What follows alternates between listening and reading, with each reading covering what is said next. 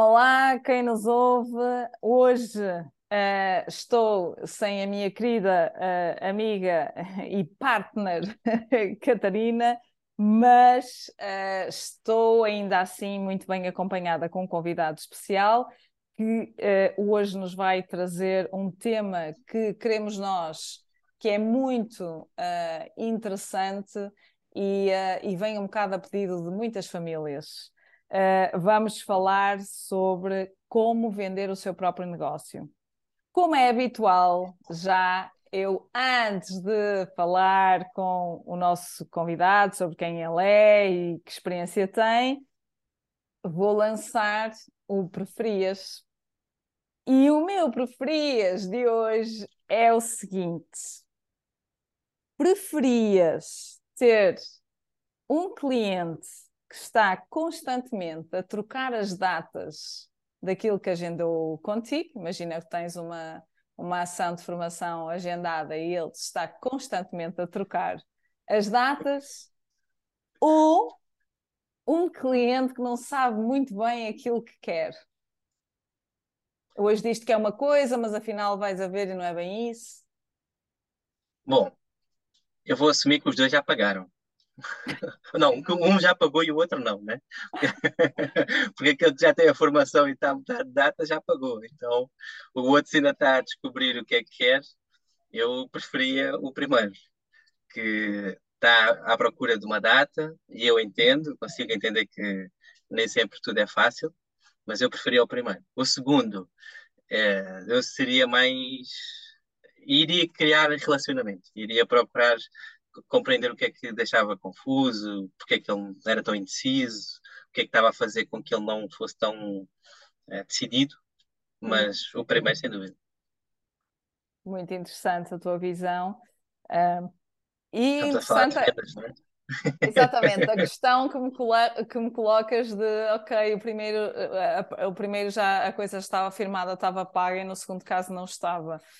Uh, e eu e, vê bem que quando coloquei a pergunta nem tinha pensado nessa questão uh, de efetivar a venda, mas uh, excelente o teu ponto de vista, logo aí se vê como estás direcionado para, para a questão da venda. E claro, tem que ser e é super importante.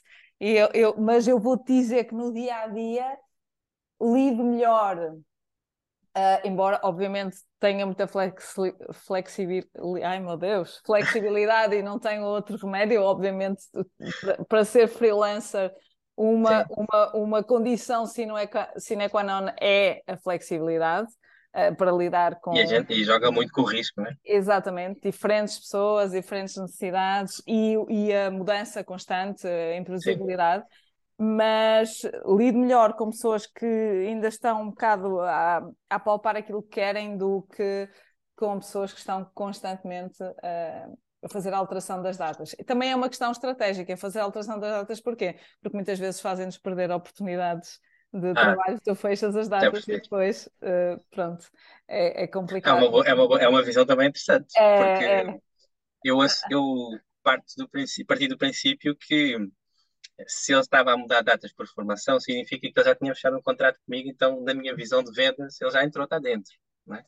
O é outro ainda está a tentar perceber o que é que quer, então, em vendas, uma coisa que é muito importante e que parece que é clichê, mas quem trabalha e sendo freelancer, vais perceber rápido isso que eu te vou dizer. Tempo é dinheiro. E se tu queres vender, e se tu queres ganhar dinheiro, é, as pessoas que estão meio, meias perdidas, elas podem atrapalhar o teu momento. Isso significa que não vais vender para elas? Não, muito pelo contrário. Significa que tu tens que ser focado naqueles que querem comprar agora. É? E tu tens que ir criando relacionamento com aqueles que ainda não têm consciência que querem comprar ou que têm uma necessidade.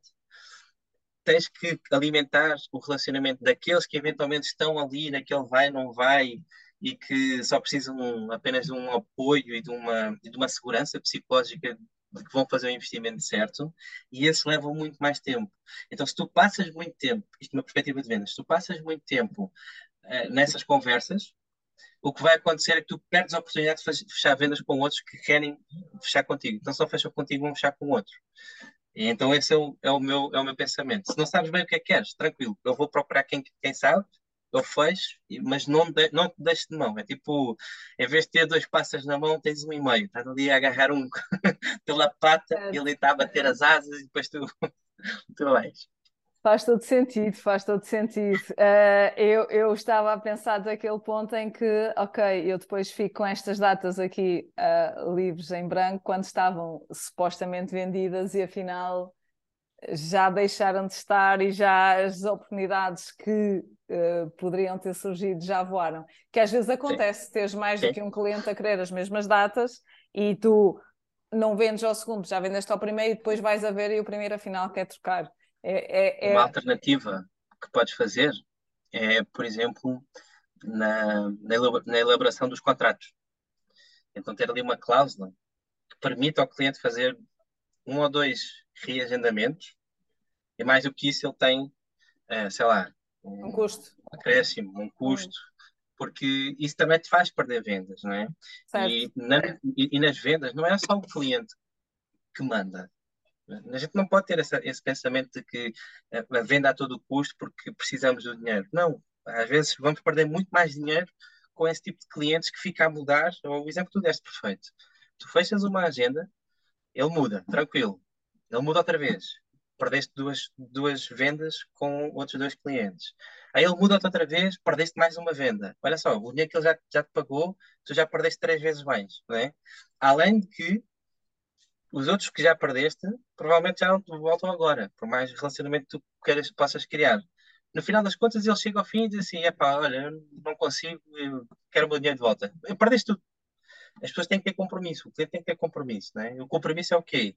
Ele paga e em troca ele tem que ter qualidade, ele tem que ter o serviço, ele tem que ter um, a, expectativa que ele busca, que ele procura.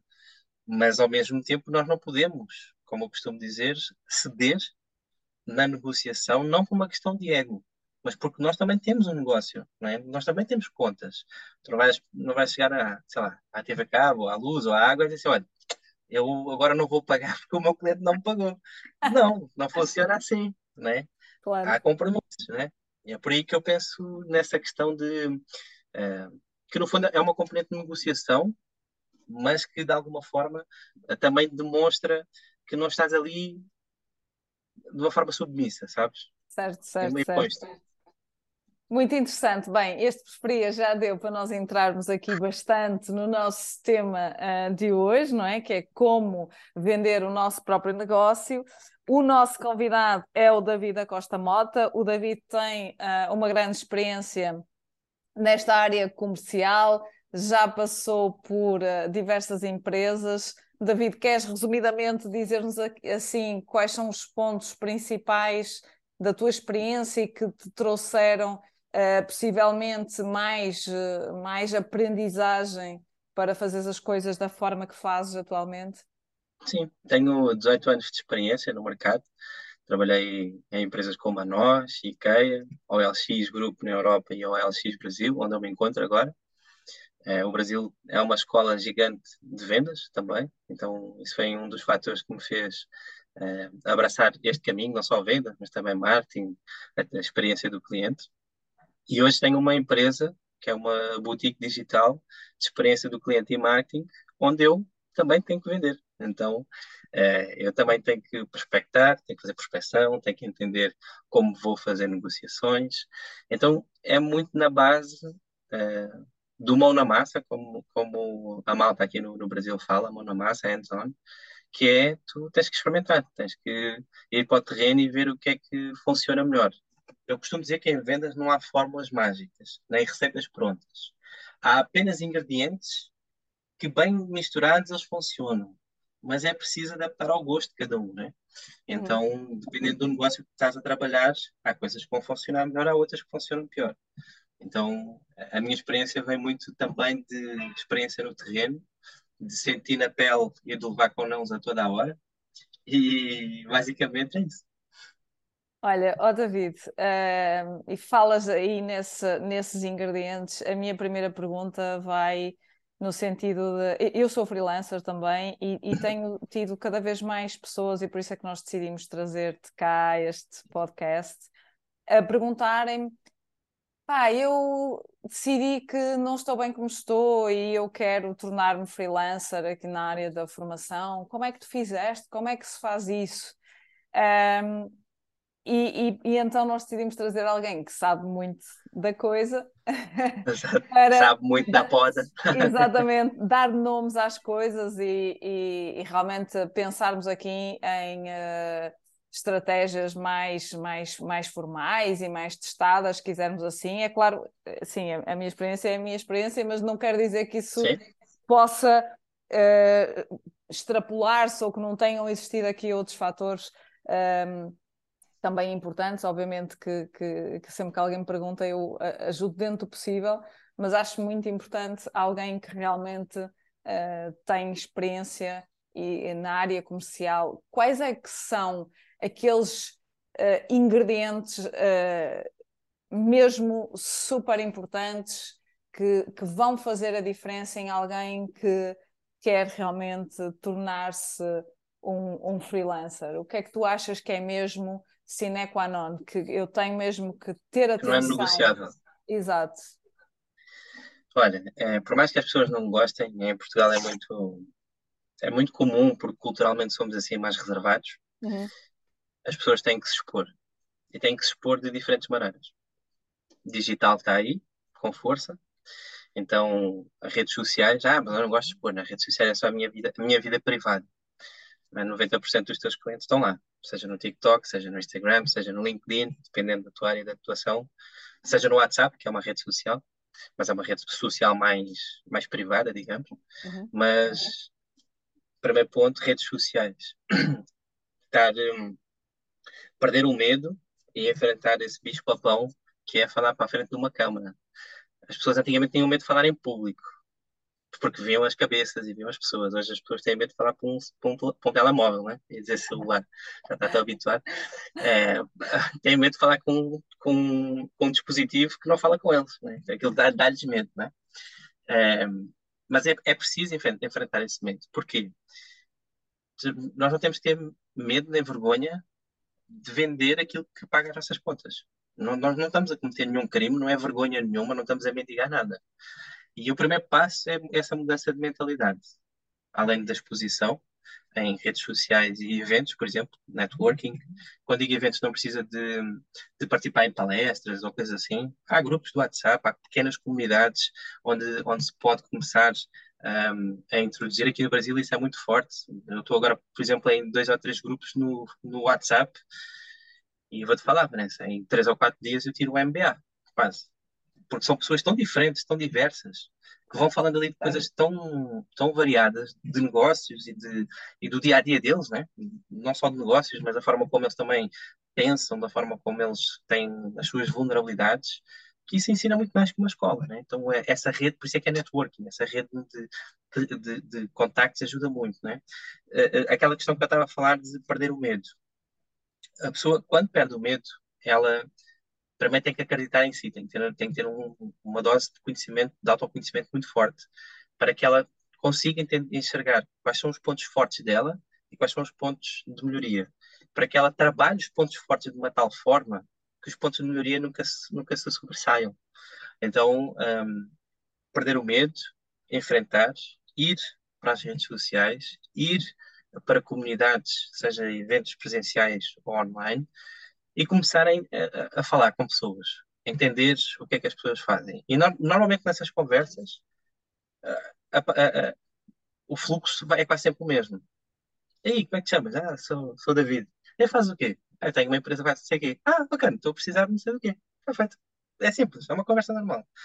Se as pessoas tirarem da cabeça o, o preconceito que têm sobre vendas, normalmente está muito associado a telemarketing, porque durante anos fomos bombardeados com telemarketing, então uhum. associas vendas logo a impingir e, e às vendedores porta a porta, coitados, hoje em dia quase ninguém os consegue uh, abrir a porta porque já não aguentam, e é um trabalho super difícil. Uh, se as pessoas tirarem esse preconceito de que vender é impingir, ao invés de pensar que vender é resolver um problema que o outro tem, é só entender quem é que tem esse problema, as pessoas acabam por conseguir uh, ultrapassar essa primeira barreira, que está muito ligado com o eu, com, com nós próprios, né? a seguir, o próximo passo é ter a consciência dos custos do seu negócio. Independentemente se é um freelancer que paga, sei lá, tem o custo de um site ou compra uma licença do LinkedIn ou tem uma ferramenta de prospecção e que gasta, sei lá, 35 dólares naquilo. Não interessa, é um custo. Ele tem que suprir esse custo e tem que saber precificar o seu, o seu, o seu negócio. Não é? não é só dizer, ah, eu tenho aqui, sei lá, dá um exemplo, 300 euros em, em, em custos, tenho as minhas contas, agora vou pôr aqui mais, sei lá, mais 100 ou 150 euros da minha mão de obra.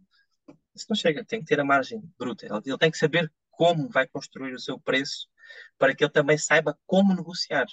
Uhum. Porque na construção do preço não é a parte difícil. A parte difícil é quando tu chegas à negociação para tentar fechar a venda, que é saber de onde é que tu vais negociar, o que é que tu vais oferecer, o que é que tu podes dar de desconto. Eu sou, não sou a favor de descontos, já explico porquê daqui a, mais, daqui a pouco. Mas essencialmente é isso. A segunda fase é muito saber como precificar o seu, o seu trabalho para que ele construa a terceira fase, que é quais são os seus selling points, quais são os seus pontos fortes. A seguir aos pontos fortes, é importante ele entender quais são as, as dores que o, que o, cliente dele tem. Porquê é que já ninguém consegue ouvir falar de telemarketing? Porque a, to a toda a hora somos bombardeados com, com chamadas que nós não queremos. Ninguém quer comprar, ninguém está disposto a comprar neste momento. Apenas 3% dos consumidores estão dispostos a comprar. 3. Então, são 97 não estão dispostos a comprar. E é nos, nesses 97 que a gente vai ter que bater na porta. Só que há duas formas de fazer isso. É eu te conheço, e eu costumo usar, quando, quando tinha a minha equipa de vendas em Portugal, eu usava muito uma analogia, que era a analogia da discoteca. Tu tens aqueles que chegam à discoteca e, sem saber nem ler nem escrever, batem os olhos em alguém e saem com alguém. Assim. Sim. Né? Porquê? Esses são os tais 3% que estão dispostos a comprar. Mas os outros 97, se tu vais fazer isso, arriscas-te a levar um estalo. Então o que é que tu tens que fazer? Tens que chegar lá, dizer olá, tudo bom? E aí, estás a curtir o som? o que é que estás a beber? Vais criar ali um relacionamento. É? E aí vais entendendo quais são os pontos de conexão dessa pessoa para tu próprio entender se aquela pessoa também vale, vale a pena. Porque às vezes o exterior eh, não diz nada, né? A pessoa pode, pode ter um, um olhar bonito, mas aí, sei lá, abre a boca e não tem dentes, tu ficas tipo, o que é isto? É, tipo, é uma excelente então, analogia. então, se tu sais para a rua, olha, queres comprar o meu produto e tu nem sabes se aquela pessoa é o teu cliente ideal, então tu tens que fazer essa, esse mapeamento. Então tu fazes levantamento dos teus pontos fortes enquanto negócio, analisas a tua concorrência para entender se são pontos fortes ou não e o que é que tu podes fazer de diferença, fazes o mapeamento das tuas, das tua, do teu perfil ideal de cliente. E o perfil ideal de cliente é o quê? mais uma vez a analogia dos namoricos. É aquela pessoa ideal que tu gostas, não é? Então, sei lá, se tu gostas de pessoas morenas, altas, musculadas, esse é o teu perfil ideal de cliente. Como é que tu traduzes isso para o teu negócio? Sei lá, são pequenas empresas de um nicho de, sei lá, e-commerce que uh, são da área da estética. Já tens aqui um perfil. Ao invés de bater à porta de todo lado. Imagina o que é, o teu perfil ideal de cliente é este que eu acabei de falar, e tu vais bater à porta de uma grande consultora. Vais levar um não. Aí bates na porta da segunda consultora, vais levar um não. O que é que vai acontecer? Vai criar frustração. Porque não estás a falar com a pessoa certa. Estás a levar estalos. É? Então uhum. tu tens que falar com a pessoa certa, que é aquela que quer saber quem tu és e que tu não lhe estás a dar atenção nenhuma. Então para isso tu precisas fazer esse planeamento. Então as uh, o, o, mapeamento do, do perfil ideal de cliente e depois, consoante este perfil, tu vais identificar o quê?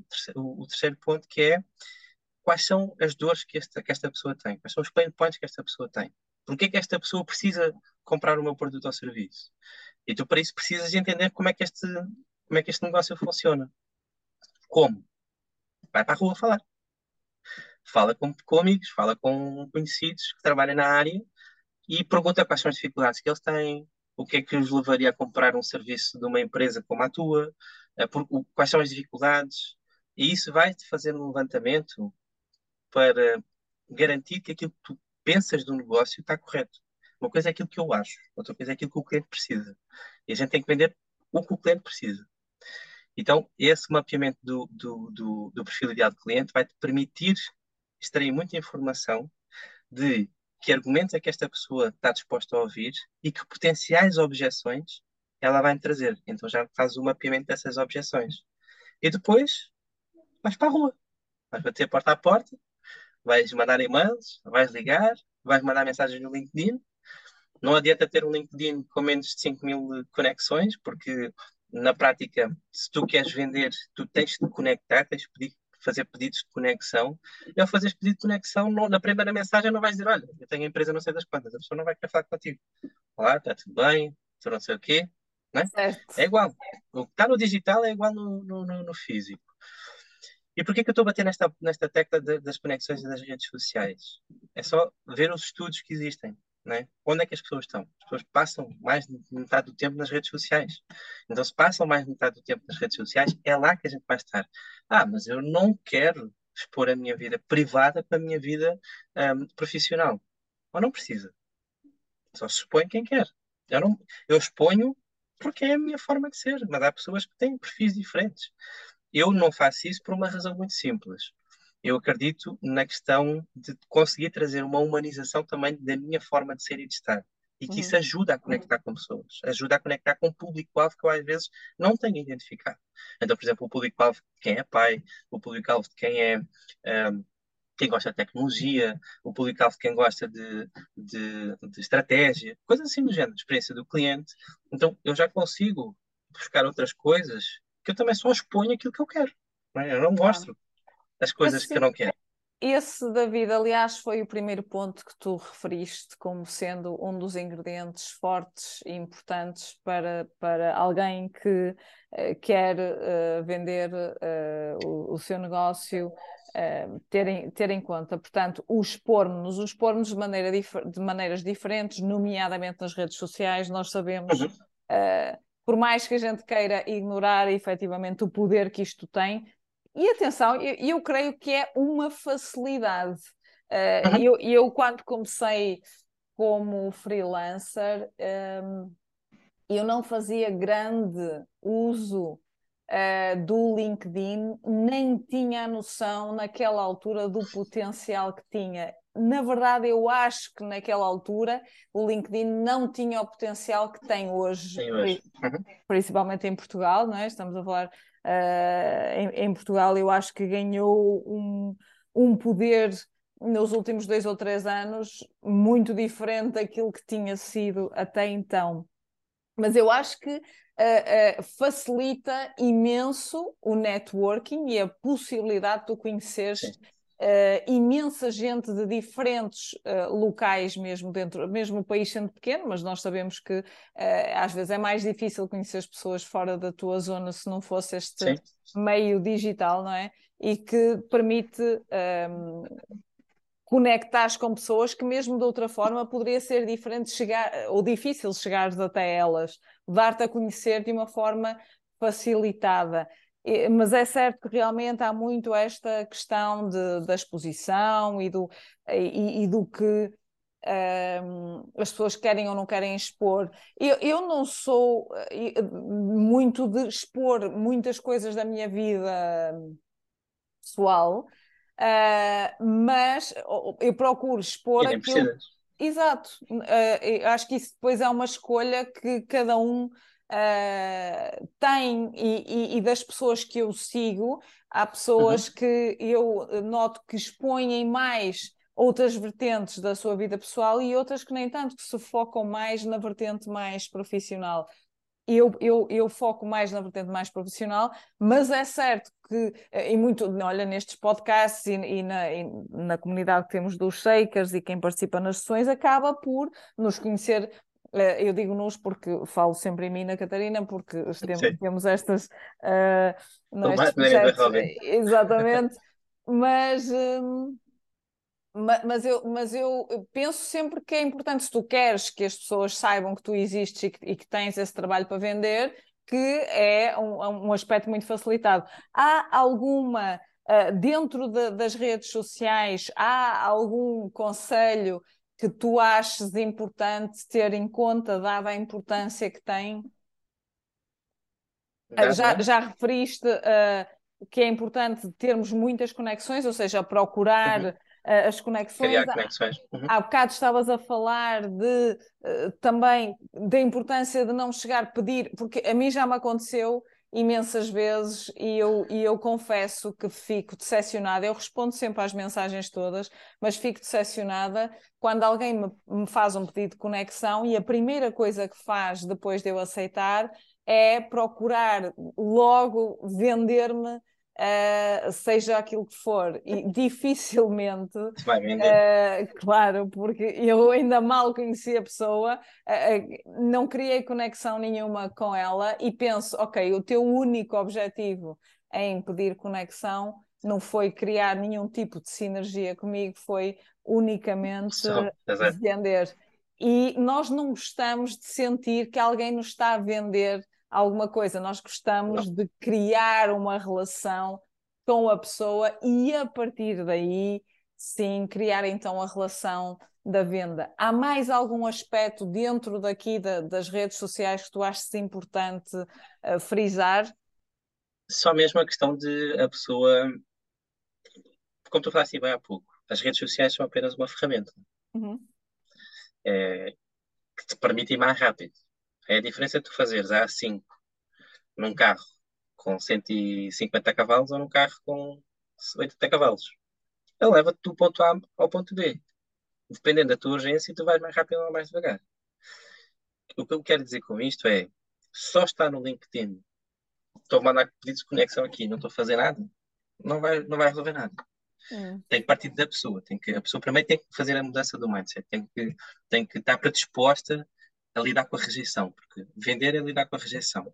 E o segundo ponto é ela entender, pegando nesse gancho que tu trouxeste aí, é ela entender que venda não é sobre o negócio dela, mas sim sobre a necessidade do cliente. Então, para que a pessoa possa vender o seu produto ou serviço, ela primeiro tem que entender, tem que ter um poder de escuta ativa muito grande e uma capacidade de criar conversa uh, que permita explorar se, se o momento daquele cliente é o ideal ou não para falar sobre o negócio.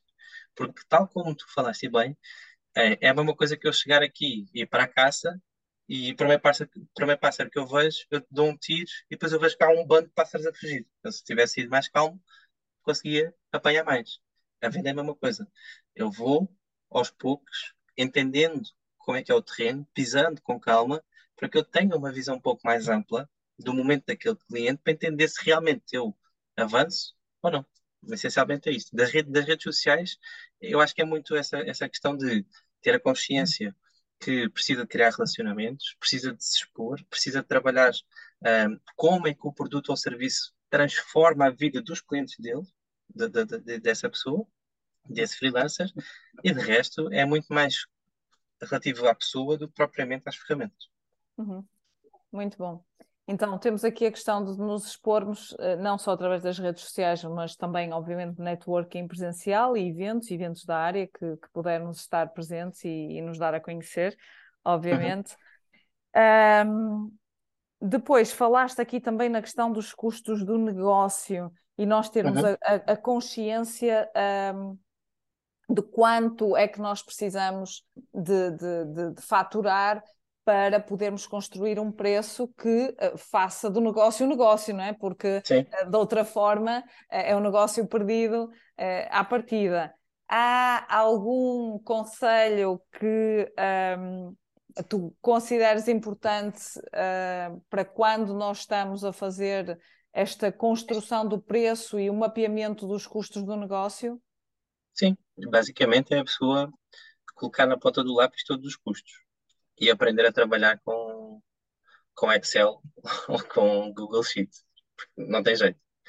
Pode, pode trabalhar à mão, numa folha, mas eu acho que isso nos dias de hoje torna-se um pouco mais lento o processo. Mas essencialmente é a pessoa mapear todos os custos, não só inerentes ao negócio, ao, negócio em si, mas também aquilo que a pessoa quer, quer tirar, né? porque a gente tem que se pagar. Uhum. Então, colocar isso tudo por exemplo, vou dar um exemplo. Eu, quando comecei a empresa, por mais que eu trabalhe com vendas, a primeira dúvida foi: como é que eu vou vender? O que é que eu, quanto é que eu vou vender? Eu não sei. Porquê? Porque eu não tinha, nunca tinha feito o desenvolvimento de uma estratégia mais a fundo de uma empresa, né? Uhum. E a primeira coisa que eu, que eu entendi foi, bom, eu pelo menos tenho que equilibrar o negócio. Então se eu gasto 500, eu tenho que ir buscar 500 para pelo menos zerar. Aí já, já, já não estou não no prejuízo, mas também não estou no lucro. E a partir daí, desse momento, é que tu constróis a tua margem bruta, né? o lucro que tu queres colocar e, um, eventualmente, o preço que tu queres uh, colocar em cima do, do, do, dos teus custos. Mas não adianta ter a ganância se não entenderes o mercado. Então, por exemplo, freelancers. A maioria das pessoas trabalha muito com um, hora, né? o custo por hora. Uhum. Eu devo seguir esse modelo posso seguir, mas eu posso querer ser disruptivo e ter aqui um modelo diferente. Posso criar um modelo de receita recorrente, em que ao invés da pessoa pagar-me, uh, sei lá, 50 euros por hora, ela paga, por exemplo, 200 por mês, todos os meses. E isso já muda. Então, para eu conseguir equilibrar os meus custos, eu se calhar vou precisar de 5 clientes. E aí eu já sei que, a partir do momento em que eu sei qual é o meu valor, o meu, os meus custos e sei qual é a margem que eu quero, analisando o mercado, isso é um pouco mais, mais a fundo, né? mas analisando o mercado, entendendo se o preço que eu estou cobrando está muito fora, está muito dentro, está muito abaixo, um, eu já posso saber quantos clientes é que eu vou precisar de ir à procura. E não pensem que lista de 10 clientes vão fazer 10 vendas. Se vocês conseguirem extrair meia venda desses 10 clientes, é muito bom. E esse é o processo de construção natural que vai acontecer para entender que tudo na vida é um funil. Tudo. Então, se eu tenho mil, se eu tenho mil clientes, desses mil clientes, eu sei que pelo menos 200 vão querer falar comigo, 400 vão querer falar comigo daqui a, sei lá, três meses, os outros vão me mandar passear, eu tenho que me focar naqueles que querem falar comigo, e desses que querem falar comigo, há uns que só estão ali para saber preço e há outros que vão converter.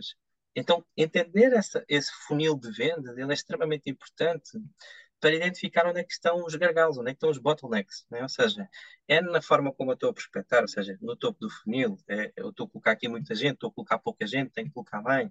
Aqueles que eu consigo converter para reunião, é muito, é pouco, eles não convertem porquê? Então, esse olhar analítico é extremamente importante, porque vendas é só uma parte final de todo o processo. O processo analítico, o processo estratégico, o processo de operacionalização do negócio é talvez onde a pessoa tenha que investir muito mais tempo. E, e isso envolve tempo. O que eu vejo na maioria dos freelancers é: bom, quanto é que o mercado está a fazer? 100, 150? Tá bom, mas aqui no meio 125. Aí começam a tentar vender. Não dá. As pessoas começam-se a, a, a frustrar. Começam-se a frustrar, fartam-se fartam-se, ah, vou aumentar o preço porque aqui vai, vai funcionar, continuam a não ter clientes. E por aí vai. Então aquilo vira uma espiral negativa e a pessoa já não enxerga potencial no seu negócio porque ela própria não, estudou, não se estudou, não entendeu uh, o que é que era importante para ela, primeiro, para, para, para, ter a base. Porque vende é um não a toda hora. É, provavelmente há uma estatística que deve dizer que se calhar ao fim de não sei quantos não há um sim. Então é essa estatística que tem que aprender no seu negócio. Quantos não é que eu preciso de levar para chegar a um sim? 15. Ok, então agora vou ter que melhorar para chegar a 14. E por aí vai. É aí que vai aprendendo no, no terreno como uh, melhorar cada vez mais o seu processo de vendas para conseguir escalar mais. Certo. Então, aqui termos em consideração todos os custos que vamos ter para pôr o negócio a rolar a ter em consideração também a concorrência e, sim, e o próprio mercado. E eu diria ter muita consciência, porque já um, vi muita gente a querer tornar-se freelancer sem qualquer conhecimento das regras fiscais que norteiam esse processo. Uh, obviamente nós não aprendemos isto na escola, uh, não sei, digo obviamente, uh, não é obviamente não aprendemos, é, deveríamos aprender. Deveríamos aprender obviamente que é normal uh, alguém que não é da área não ter esse conhecimento. Não sendo normal, é importante uh, se um, ehm, há essa vontade de enverdar por essa forma de trabalhar, uh, verificar junto às finanças, junto à segurança social, quais são as regras, também para perceber quais irão ser os custos, os custos porque isso é importante. E no nosso Sim. país a carga fiscal é elevada, é muito elevada. Uh, depois falaste aqui uh, nas, nos, nos, selling points, ou seja, em, uh, por um lado, nós entendermos quais são os nossos pontos fortes e aquilo que nos diferencia do cliente e entender as dores do cliente para realmente mapearmos qual é o nosso público-alvo, neste caso, quem é o cliente, uhum. Mais propício de trabalhar connosco ou quem, com quem nós queremos um, vir a trabalhar. Uh, o, o, que é que tu achas para os nossos pontos fortes, obviamente, é importante o tal autoconhecimento que, que falavas e, e, muito bem antes. É também importante, obviamente, aqui fazermos uma análise da concorrência para perceber o que é que nos pode distinguir. E, e eu acrescentaria aqui também um, uma coisa que eu procuro fazer, não é eu diria que aquilo que mais me move não é propriamente uma questão estratégica, mas uma uhum. vontade constante de continuar a aprender, mas eu procuro estrategicamente aí sim quais, ou seja, imagina, eu gostava de fazer a formação A, B, C e D. E eu quero sempre fazer o máximo de formações e saber o máximo de coisas não as posso pagar todas. O que é que eu faço? Eu opto por aquelas que eu acho que se vão converter em mais diferenciação ou em mais uh, onde eu vou ver mais rapidamente uma conversão, digamos assim. Um, o que é que tu achas importante neste aspecto e, e para que, que, nós possamos realmente uh, ter um poder de negociação eh, forte junto do cliente, porque aquilo que nos vai dar o poder de negociação é, é realmente conhecermos os nossos pontos fortes e, e as Sim. dores do cliente. O que é que aqui é mesmo essencial ter eh, em conta? Tu falas em relação aos selling points, saber o que é que é os selling points?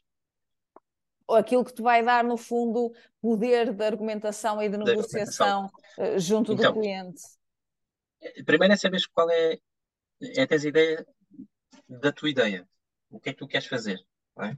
Esse é o, é o, primeiro princípio para que a pessoa possa um, estruturar um pouco melhor o, seu negócio. Um, às vezes aquilo que a gente pensa que é o melhor não é aquilo que o cliente quer.